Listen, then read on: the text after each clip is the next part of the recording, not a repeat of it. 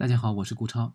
呃，最近呢，我们的节目呃停播了一段时间，那很多的朋友也来关心我的近况，甚至于担心呃是不是我有遇到什么样的困难或者问题啊？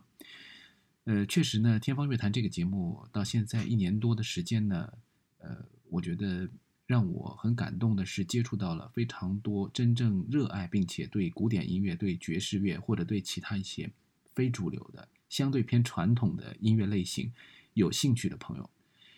那也希望通过这个节目呢，能够更多的让大家呃接触到一些平时可能没有系统接触，或者说甚至于没有接触过的音乐类型、音乐家或者是一些我的好朋友。那我想节目呢还是会继续做下去，呃，只是最近呢因为个人的原因啊有一些忙，而且呢。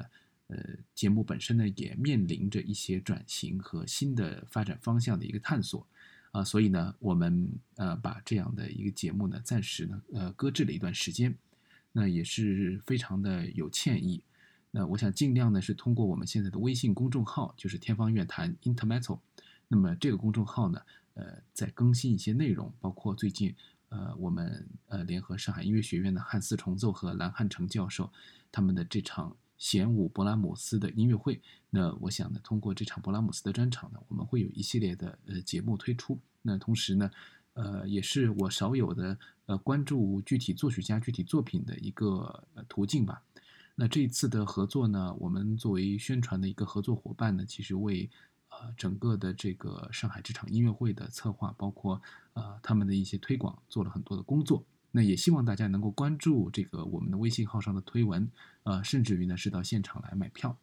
那么关于这场呃音乐会呢，我们还会有一些线下的其他的活动。那这次的音乐会呢，也是呃和很多的机构合作，包括在上海的呃汉堡驻上海联络处啊，也就是汉堡之家的一个合作。那作为呃汉堡和上海这两座姐妹城市。他们之间的一个友谊的一个象征啊，这次呢，我们把这场音乐会也献给这两座城市。那与此同时呢，呃，也是借由这个机会呢，呃，我们希望让更多的年轻人、学生朋友能够关注勃拉姆斯的音乐，了解德国音乐传统当中非常重要的这位人物和他承前启后的这个关系。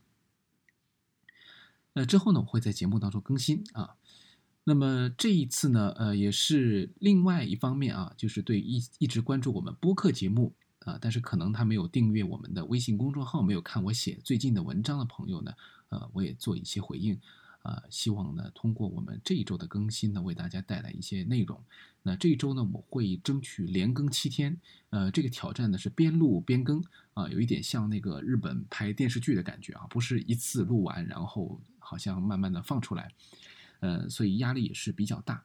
呃，希望这一周连续七更能够持续下去，然后呢，给大家带来每天的内容还是比较新鲜的。那今天这期节目呢，我们就闲聊，也没有什么特别呃务实的内容。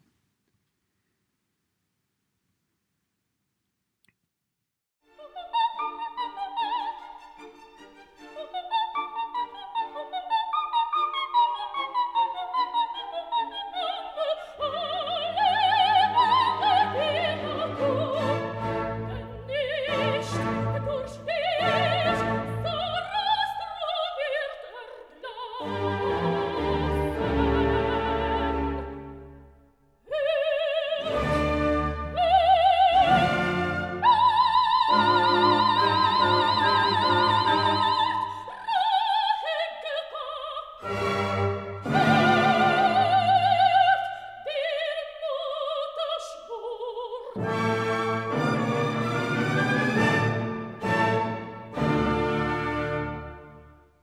天方乐坛，我是顾超。那今天节目呢，我们一开始听到的这个音乐啊，是莫扎特的歌剧《魔笛》当中的《夜后咏叹调》，复仇的怒火在我胸中燃烧。那这个演唱呢，是格鲁贝洛娃。呃，这一位呃维纳国家歌剧院历史上非常重要的荣誉歌手，也是曾经呢在二零一九年疫情前呢访问过中国，带来了巨大的震动。那当时他在上海的这个门票啊是是十倍甚至于呃数十倍的这个价格，在门口这个黄牛在转售啊，呃非常盛况。在北京、在广州、在厦门啊，都是一个一票难求的状态。那这次呢，其实从他的这首曲子开始呢，是有一个特殊的意义，呃，因为最近呢，其实在我停更节目的时候，发生了很多事情，呃，特别是两位音乐家的去世，呃，是接踵而至，呃，格鲁贝洛娃的去世呢，是紧接着指挥大师海廷克的去世，那这两位呢，都是我非常喜欢，而且啊，为他们追到日本、追到欧洲去看过好几次现场的艺术家。嗯，比较有意思的是呢，这个录音可能也是海廷克和格罗贝罗娃唯一的一次商业录音的合作。这次呢，也为呃财新杂志，我还写了一篇关于呃海廷克的文章。那这个文章呢，也在我的微信公众号，就是天方乐坛 Intermetal 上面呢有转载啊，大家可以去看，有很多细节的信息。那要说这两位艺术家对我来说最大的魅力，就是他们沉浸于艺术、沉浸于音乐的这种状态。他们几乎在他们的职业生涯当中啊，他们所获得的荣誉也好，或者是他们所获得这种头衔和地位来说，和他们的艺术成就相比，并不算什么。看海廷克就很明显就可以感觉到，他一生当中虽然有很多的荣耀，但是呃，他在后半生的职业生涯当中发展并不是很顺利，和他合作的乐团之间的关系，呃，总是有点微妙。艺术家固然有自己很多为人处事上面不利的一面，但是，呃，对于他的艺术的价值，只有乐迷才能懂得。我往往在想啊，就是如何才能够平衡这一点？可能真的需要一个非常贤明的艺术管理者来权衡、来平衡艺术家他的个性和他的艺术成就之间的关系，而这一点太难了。那在我们现在这个时代呢，能够看到这些好的艺术家，能够欣赏到他们的现场是非常荣幸的事情。尤其这两年，我们知道都出不去了，以后呢，很多国内呃，我们以前说打飞的出去看的乐迷，包括我们之前节目当中邀请的两位南京的两位张姓的乐迷啊，小两个小张啊，大家可能还记得那期节目啊，我们是非常的疯狂的在全世界这个听音乐会。呃，在这个时代过去之后，在现在这样一个不能出国门的一个时代，呃，这些艺术家的离开确实让人非常的痛心。呃，另外一方面呢，就是他们带走了许多过去人、过去的老艺术家们的经验，这些经验，包括这些对于音乐的这些理念，不完全是过时的。相反，有一些东西是从过去传承而来，在他们身上也是自然而然的焕发出来。可能被现在的很多艺术家忘记了。现在短平快的这个传媒信息的这样一个时代，很多人是选择了快餐，而艺术家的成长往往也是揠苗助长。有时候呢，你会感觉到横空出世一个音乐巨星，但是他对于这些音乐文献背后的这个脉络，包括为何如此演奏，为何在这个地方要这样处理，这些理论依据也好，音乐学的知识也好，他们可能有所欠缺。当然，他们还是继续成为了明星，他们继续在被唱片公司包装，在被大的经纪公司推动。但是这当中，到底谁是乐迷们喜爱的，谁是听得多的人会感觉它的价值的，我们很难去判断。而这些艺术家，我们可以看到的是，确实是无法复制的。不能说现在没有好的艺术家，现在有非常多好的，甚至于很独立的空前的艺术家，呃，他们在舞台上呈现。但是他们的呈现，可能其价值也要等到很多年以后，当他们成为了海廷克这个年纪的时候，或许有人会更加的珍视他们的艺术吧。我们在当下去看待一个艺术家的价值，总是那么的困难。那么这件事情呢，和另外一件事情联系在一起，就是我们总是会为大的艺术家的去世而感到惋惜，以至于呢，有人有这样一种说法，就是古典音乐圈呐。实在是太可悲了，因为他从来没有什么好消息。要是出消息了，出新闻了，就是噩耗。比如说大艺术家的去世，我们总是在说谁谁谁去世了，一个时代结束了，黄金时代的最后一位歌唱家也好，指挥家也好走了等等之类的话。那除此以外，我们很难说一个新兴的横空出世会是一个大新闻。很少有这样的情况，往往都是口口相传，需要大量的时间去准备积淀，才会得到更多人的认同。那么说到这一点，我就想到了最近另外一件非常大的事情，就是肖邦国际钢琴比赛。大家知道，几乎是在同一天的时间，或者说在前后脚吧，诞生了一位华裔的加拿大籍的呃新任的冠军。同时呢，二零零零年的冠军李云迪，那是因为一些丑闻呢，可以说淡出了乐坛，甚至于消失在了公众视野当中。很有意思的是舆论的反应。当人们还在斟酌到底应该把新任的肖邦冠军刘晓宇或者叫 Bruce Liu 当成是一个加拿大人，还是当成一个中国人来对待，到底应该欢庆，还是应该一般的祝贺，还是就很平常的把它看成一个冠军的诞生，还是怎么样去处理这样一个呃可以说看法吧？那另外一方面呢，是我们看到李云迪的事件啊，呃，激起了非常多的争议讨论。也从一开始的这个批评也好，还有一种否定的态度也好，包括艺术家形象它的一个反差带来的一种震动也好，到后来呢开始反思，啊，公共的传播和个人隐私之间的关系等等。我在这里一点都都不想讨论我的观点到底是什么，或者说我在这件事情上面是什么立场，我只是觉得确实有一点可笑，或者说可悲，有的时候也很无奈，就是古典音乐。引起最多的人关注的事件，往往都是这样的。上一次李云迪出名，或许并不是他的所谓的车祸现场，而是他在春晚的时候的一些比较出格的表现。那么，总是有这样的规律在折射出来，让我们看到古典音乐似乎在我们现代生活当中扮演的角色是越来越边缘化了。呃，只有出一些爆点，出一些新闻，或许有人会关注。那我想这也正常。因为古典音乐是一个需要细品、需要慢慢回味的艺术，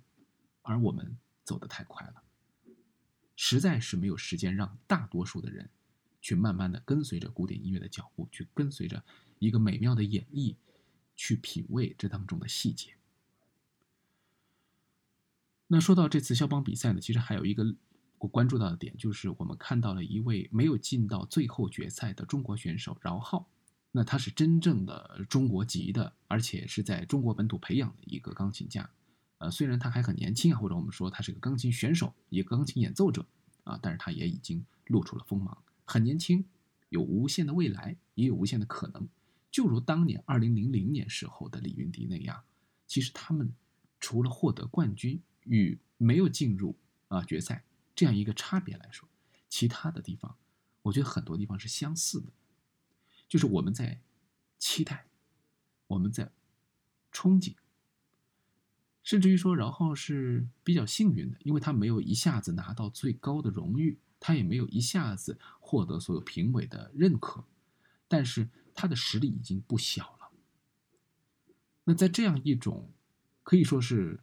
呃，因为没有进入决赛，因为没有获得一个特别高的名次，而让他的关注度稍稍低了一些。或许对他是一个保护呢。不过，又有一件让人觉得比较遗憾的事情，就是大部分的舆论我们都还在讨论啊，特别是面对这个中国的选手在这次肖邦比赛的这个成绩也好，有很多的争论，但我们很少看到有人在讨论说，哎，这一次有哪一位选手的演绎让人特别的印象深刻，或者是呃，肖邦的作品到底。呃，有没有引起一些讨论和关注？这个似乎还有很大的空间。有人关注到了日本的选手，关注到了反田公平，关注到了小林爱实这两位啊，在日本现在他们是非常的火爆。我想这个是一样的。呃，如果大家听了我的播客，能够再返回去听一下啊，这一次进入决赛的其他几位选手，甚至于他们在前面的独奏的这部分的。啊，表现或者室内乐的表现上面如何？那我想更加能够感受到，其实肖邦比赛这样的一个高规格的国际大赛，尤其这一次吸引了呃可以说史上超多的参赛者、报名者，汇聚精英是肯定的，而获得冠军只有一个。音乐比赛是很残酷的，我想有时候有机会啊，我们可以再聊一聊音乐比赛的事儿。但是这次呢，我想简单的得出一个结论，就是。往往你会在第二名、第三名，甚至于之后的名次当中，甚至于落选者当中，找到你所喜欢的风格，找到你所喜欢的演绎。即便他们演奏的都是肖邦，但是给自己多一点时间，给自己多一点机会去认识一个陌生人，或许你会获得很多。古典音乐啊，它有一个属性，在当今是非常不同于流行音乐的，那就是普通人对于新作品啊、新录音这件事情兴趣不大。也就是说，当一个新的作品、新的录音出现的时候，或者一个新人出现的时候，大家并没有特别关注。为什么？因为我们总是记得那个作曲家。甚至于呢，最近还有一些人在争论说，啊，是不是这个乐谱固化了、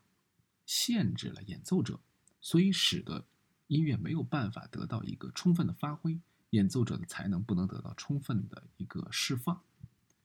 照着谱子来演奏。是没有多大意思的，因为这些作品都有无数人演奏过了，这是一个很可怕的事情。其实勒布莱希特在他的那本《呃谁杀了古典音乐》当中也说到了唱片工业对于古典音乐传播的一种损害。这种所谓的损害，其实就是作为终点或者作为欣赏的一个终极目标的唱片录音某一个版本，成为了限制人们想象力、限制人们品味的一种禁锢，而这种禁锢。可能成为了一种刻板印象，但是我想说，这些刻板印象、这些禁锢，其实都是所谓的机制、体制，或者说是一种经济效果所带来的一种迷思困惑。而真正能够喜欢古典音乐的人，应该知道，在这当中不要去受到这些商业元素的限制和影响，它可以成为一种工具。我把这个话说的明白一点，就是哪怕是一首肖邦的夜曲，一首。经典的贝多芬的交响曲，它也可以让你再三的品味不同版本当中的差异。当你看到有些人讨论版本津津有味的时候，不要去羡慕他，或者说不要去盲从他。我觉得最重要的是你自己去听。现在太容易听到这些不同的版本了。如果你感兴趣一个作品，你可以听两三个、四五个版本，而这样的比较，对于很多人来说，初听。确实可能有些麻木，但时间长了以后你会有感觉。我想喜欢音乐的人，能够被贝多芬、能够被肖邦打动的人，一定不会永远是木耳朵的。呃，前段时间呢，我和朋友一起去参加了一个咖啡的一个品鉴活动。呃，这个手冲咖啡啊，当你同时用两种豆子在你面前呈现的时候，哪怕有一个间隔的时间啊，因为手冲的顺序啊，会让两种豆子。呃，隔开一段，但是呢，你还是能够在这个隔开的有限时间当中去感受到两种豆子完全不同的风味。可能你在单独品一种，然后第二天再去品味呃另外一种的话，你会觉得嗯，不知道差异在哪里。但是当它临近了以后，当你真正沉下心去品味的时候，这个当中的比较是非常大的空间。所以我想说。古典音乐确实可能不同于现在很多的娱乐方式，也不同于我们日常生活当中唾手可得的那一些娱乐方式。但是，技术的便利其实给古典音乐一个另外的空间，因为古典音乐的不同，对于普通观众来说，古典音乐就有了特殊的价值。这个特殊价值是什么呢？就是它确实需要你去沉下心来，确实需要你去反复品味，确实也值得你去不断的认知它。去不断的学习它，而这种认知学习的过程，实际上是为你的内心找到了一种生活方式，找到一种高于生活，找到一种远离生活，找到一种和现实不同的理想的境地。所以，我想听古典音乐还是有很大的意义的。对于我们现在来说，苟且于眼前的东西，确实变得越来越，呃，现实。而同时又很枯燥乏味了。当你的精神世界当中还需要去寻找一种新的可能的时候，我想古典音乐会成为一个很好的载体。你甚至于现在不需要花太多的钱，就可以在网上听到海量的资源。你也不需要花太高的价格，就可以在音乐厅当中感受到最棒的音效和最棒的作品。甚至于那些默默无闻但是非常优秀的演奏家，就能给你带来很多美的享受。那我想，古典音乐给你带来的一切已经超越了那一些所谓的价格标签所带来的这样一种表面的附加值。对于古典音乐的爱好者来说，或者对于古典音乐有兴趣的朋友来讲，这是一种莫大的荣幸，这也是一种非常，嗯，可以说是经济实惠的享受。这比虚荣，比那些，呃，高昂的花费要廉价得多。但是内心的富足，和你对于这世事所增加的那一份坦然和超脱，这种目光。就是非常难得。好了，这就是今天我们七连更挑战的第一期。那也希望大家继续关注我的微信号，关注我们的节目。那下期我们接着聊。